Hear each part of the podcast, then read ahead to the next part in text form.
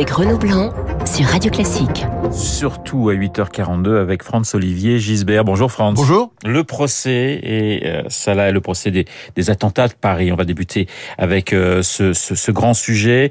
Salah Deslam qui sort de son silence pour dire qu'il est traité comme un chien. Je sens que c'est votre premier coup de gueule parce que c'est vrai, on regardait les chaînes d'infos hier et ça dissertait, ça dissertait, ça dissertait sur les propos du terroriste. Est-ce qu'on est obligé d'en faire autant? Est-ce qu'il n'y a pas une responsabilité à un moment ou à un autre des journalistes oui. sur le traitement ah oui. de, de, ah de ce procès Ah oui, bien sûr, mais apparemment ils ne se rendent pas compte. Ouais. Évidemment, évidemment qu'il y a une responsabilité. Alors ça pose la question simple, c'est fallait-il un procès? Ouais. euh, moi, moi, je crois qu'il faut répondre oui, bien sûr, pour les familles des proches, euh, les des 130 victimes. Euh, pour les, il fallait aussi ce procès pour pour les nombreuses personnes hospitalisées, dont dont 99, je crois, si ma mémoire est bonne, en urgence absolue, en état d'urgence absolue. Mais est-ce que ce procès sera utile? Ça va, je sais pas. J'ai tendance à penser que non. J'espère me tromper. Parce que contrairement... Il vous gêne ce procès Bah oui, bien fait, sûr, parce que contrairement à tant de procès euh, après des attentats terroristes, il y a dans le box un coupable avéré, euh, qui était membre du commando, Salah Abdeslam, et on voit bien qu'il a envie de transformer sa comparution, et peut-être avec la complicité, hélas, des journalistes, il a envie de transformer sa comparution devant la cour d'assises spéciale en contre-procès contre notre système. Alors attention, qu'on me comprenne bien, hein, quand je vois par exemple dans le dernier numéro de La Croix Hebdo euh, qui, qui, qui reprendre la une d'un beau titre de livre, Vous n'aurez pas ma haine, évidemment je suis d'accord. Je suis d'accord. Il faut pas lui donner notre haine. Il ne la mérite pas. Mais et, et, depuis la présidence de François Hollande, vous savez, il y avait une sorte de règle non écrite qui voulait que la police tue les terroristes. Elle les tue systématiquement pour des raisons simples d'ailleurs. Euh, bah, c'est pour éviter tout problème, tout risque. On vise la tête, on vise pas les jambes. Hein vous avez remarqué Jamais de survivants. Et euh, c'est d'ailleurs ce qui est arrivé aux assassins de euh, l'équipe de Charlie Hebdo, les frères Gouachi. Bon. Salah Abdeslam, lui, il est là, vivant, devant nous, et il est en train de jouer la victime. Il ne fait que commencer, et sans vergogne.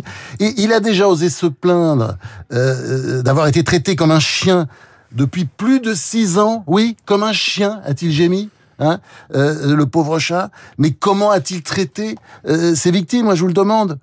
Je crains qu'on soit condamné à entendre ces jérémiades pendant le procès qui risque de durer neuf mois. Neuf mois de lamentation, de pleurnicherie, et vous verrez qu'il y aura des pleureuses aussi pour s'affliger de son sort, des, pleureuses, parce que notre civilisation n'est plus ce qu'elle était. Euh, quand après la guerre, elle jugeait les nazis auteurs d'atrocités, euh, des atrocités que l'on sait, c'était le procès de Nuremberg. Eh ben, elle n'avait pas d'état d'âme, notre civilisation. Euh, ils ont tous été, enfin, Beaucoup ont été condamnés à mort. Ça n'a posé aucun problème à personne. Aujourd'hui, notre civilisation doute. On peut pas rétablir. Non, non, non. Olivier Gisbert, on peut pas rétablir la peine de mort juste pour Adeslam. Mais... pas. C'est pas ouais. ce que je demande. Ah ouais. non, non, non, non. Mais attendez, ce n'est ouais. pas du tout ce que je demande. Je dis juste, je compare les deux situations. Hein, le procès de Nuremberg où euh, aucun des accusés n'a joué sur, euh, comment dire, ne s'est plaint. Aucun, aucun. Bon, là, c'est insupportable d'entendre un, un, un, accusé de cet acabit, après le forfait qu'il a commis, qu'il a aidé à commettre, euh, c'est insupportable d'entendre un accusé comme ça se plaindre. Donc, et ce n'est pas fini. Ouais. Et, et, et, vous verrez, et la presse s'y mettra à son tour. Donc vous demandez finalement euh, que les, les journalistes, que les chaînes d'infos, que tous ceux qui vont traiter pendant neuf mois ce procès prennent leurs responsabilités et réfléchissent. Oui, bien sûr. Ouais. Et puis, puis il y a, y a, un président de tribunal. Alors ça, c'est une très bonne nouvelle, euh, qui ne se laissera pas marcher sur les pieds. On voit très bien, d'ailleurs, de ce point de vue, ça a très bien commencé. Il a le sens de la, les réparties, et j'espère qu'à un moment donné aussi, il saura le faire sortir. Voilà. France, on, on va commémorer les, les, 20 ans des attentats du 11 septembre. Hein, c'est dans deux jours. Et finalement, ce, ce procès montre combien le, le constat est, est, assez terrible pour les Occidentaux. Je recevais hier à votre place Pascal Bruckner, qui parlait du tragique de répétition. Depuis oui, 20 ans. enfin, moi c'est pire que ça. C'est-à-dire l'Occident a échoué sur tous les tableaux, partout, ouais. partout, partout. Il a échoué en Irak, euh, en Syrie, euh, en Libye, euh, en Afghanistan, bien sûr. Il a échoué partout partout et que ce soit Bush, Obama, Trump, Biden, le résultat est le même. Et, et l'Europe, alors j'en parle pas. absente pratiquement partout. L'actualité judiciaire hier, c'était également la, la relaxe d'Éric Zemmour. En route vers la présidentielle avec un point d'interrogation, de moins en moins le point d'interrogation pour vous, Franz? De moins en moins. Bon, c'est un peu triste pour lui parce que moi, vous savez, je je parie pas grand chose sur lui. Enfin, il fera peut-être entre 5 et 10% au mieux. Quoi. Hein. Oui, c'est ça. Oui, oui. Faire le tour Rappelons, j'ai fait le pari, mais peut-être peut-être que je peut-être que je vais me tromper. Alors, c'est intéressant cette histoire parce que euh, David Abecker l'a bien résumé. Hein, il avait dénoncé l'islamisation de la rue. Il avait aussi, c'est vrai, dit que euh, le voile et la djellaba étaient les uniformes, je cite, hein, d'une armée d'occupation. Bon, en première instance, le tribunal correctionnel, il avait parlé d'une exhortation, alors, je cite, tantôt implicite, tantôt explicite, à la discrimination et à la haine. Et là, bah, la Cour d'appel vient de relaxer les choses. Qu'est-ce que ça prouve, ça? Bah, Ça prouve que la justice n'est pas un bloc et qu'il y a en son sein euh, différentes façons d'appréhender le droit. C'est bien. Et ça prouve aussi que, pour paraphraser François Ier, euh, souvent justice varie et bien folle et qui s'y fie. Et puis aussi qu'il est tout à fait légitime de contester les décisions de justice puisqu'elles ne sont pas les mêmes sur, sur, euh, sur les mêmes faits. Voilà. Alors d'ailleurs, la question est simple, c'est pourquoi condamner Zemmour seul si on laisse déblatérer à longueur de colonne et d'onde les, décolonialistes, les indigénistes, les wokistes et puis les insoumis en tout genre. C'est une question, c'est ce qu'on appelle deux poids, deux mesures. Alors, je reviens à, Zemmour. Est-ce que cette euh, relax n'est pas finalement un cadeau empoisonné pour lui? Parce que il se présentait comme une victime, justement, depuis, depuis des mois et des mois. Là, il n'en est plus euh, une, tout à fait. Est-ce que finalement, c'est pas plus embêtant pour lui? Non, parce que le CSA, justement, a veillé. Ouais. Ah oui, parce que le CSA, c'est très bien. Ce qu'il a fait pour lui, ça va l'aider. Euh, puisque, bon, notre Conseil supérieur de l'audiovisuel, il réclame la prise en compte des temps de parole d'Éric Zemmour, dont on ne sait pas s'il sera candidat, effectivement, parce qu'il n'a pas encore ses parrainages. Hein. Il en a, je crois, 200. Euh, il en faut 1600. Bon. Donc, on demande la prise en compte du, du temps de parole d'Éric Zemmour sur CNews, mais euh, je sais pas, moi, je me demande si euh, le CSA a fait la même chose concernant, par exemple, Emmanuel Macron et, tous ceux qui sont déjà en campagne électorale. Là encore, je me demande si c'est pas deux poids deux mesures. Voilà. Et vous parliez de deux poids deux mesures. On va rester sur la justice parce que je sais que vous avez envie de pousser un, un autre coup de gueule ce matin. Ouais. Bah alors, dans le genre, voilà, c'est l'histoire Fillon. Parce que euh, euh, euh François Fillon, ancien Premier ministre. Ouais, j'ai envie de parler de la dernière vilainie du parquet national financier. Villény. Oui, parce que c'est une organisation un peu spéciale. Vous savez bien, ils s'écoutent les uns les autres. Enfin, vous avez vu, c'est un cirque total. Bon, et d'ailleurs, il faut surtout pas regarder. Hein. D'ailleurs, s'il y a des problèmes, euh, c'est plutôt au, au, ministre qui était une victime, puisqu'il était victime de Fadette. Hein, on a, on a, on a essayé de, on, est allé fouiller dans ses téléphones, et c'est lui qui a des comptes à rendre. Hein. C'est la victime qui a des comptes à rendre, mais eux qui ont travaillé n'importe comment comme des cochons. Alors eux, aucun problème. Bon. Et alors, à propos de François Fillon, il lui est reproché, alors asseyez-vous bien, il lui est reproché, quand on lit bien, il lui est reproché d'avoir utilisé les services d'un assistant parlementaire pour participer en 2015 à l'écriture de son livre-programme Faire. Ce serait du détournement de fonds publics. Alors qu'est-ce que c'est que cette justice? Les assistants parlementaires, les collaborateurs d'élus, les membres de cabinet, quoi, ils n'auraient plus le droit de collaborer à l'écriture d'un livre politique? Demain, ils n'auront plus le droit de, de, de, participer à l'écriture d'un discours ou, ou, même simplement d'écrire une note. Ce sont les juges, c'est aux juges de décider ça. Mais je pense que c'est une violation de la Constitution.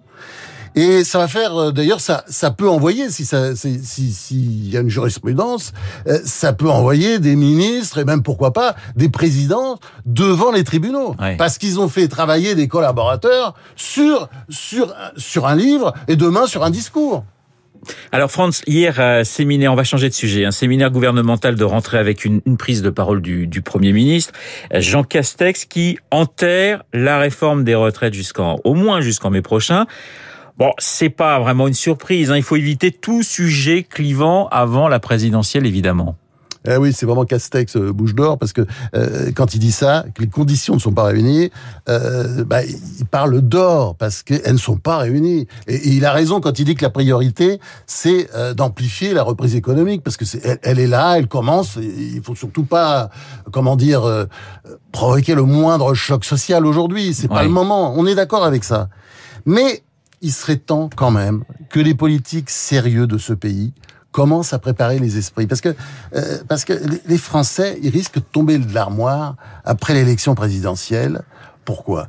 Bah, C'est que la dégradation des comptes publics et le niveau record de l'endettement du pays, bah, il va obliger forcément le prochain pouvoir, qu'il soit de droite ou qu'il soit de gauche, que ce soit Macron, Hidalgo, Pécresse, tout, tous seront obligés de prendre des mesures drastiques et peut-être d'ailleurs euh, à commencer par l'allongement de l'âge de la retraite, parce que ça permettra de renflouer des caisses qui sont vides.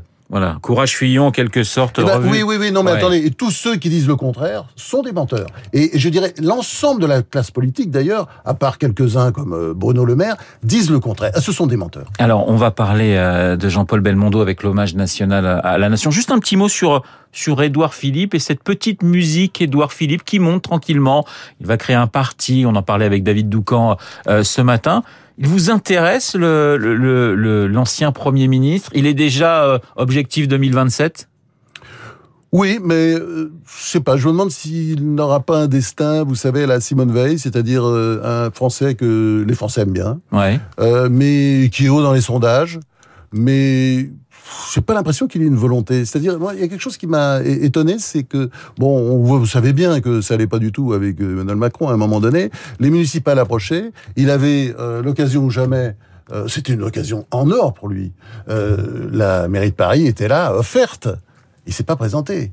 Il s'est ouais. pas présenté pour parce que bah peut-être qu'il y avait un risque et ça en politique il faut toujours prendre des risques. Il faut toujours prendre des risques. Ce sont plutôt les ceux qui prennent des risques qui réussissent. Alors lui il en prenait des risques. C'est Jean-Paul Belmondo dans, dans dans ses films. Hommage de la nation aujourd'hui aux, aux, invalides. Vous pensez, euh, Franz, vous pensez que l'acteur aurait apprécié qu'on lui rende hommage aux invalides? Pour beaucoup de gens, on dit c'est peut-être pas le, le, le, le, lieu qui correspond le, le mieux à, à, à Belmondo. Oui, c'est pas le lieu, mais franchement.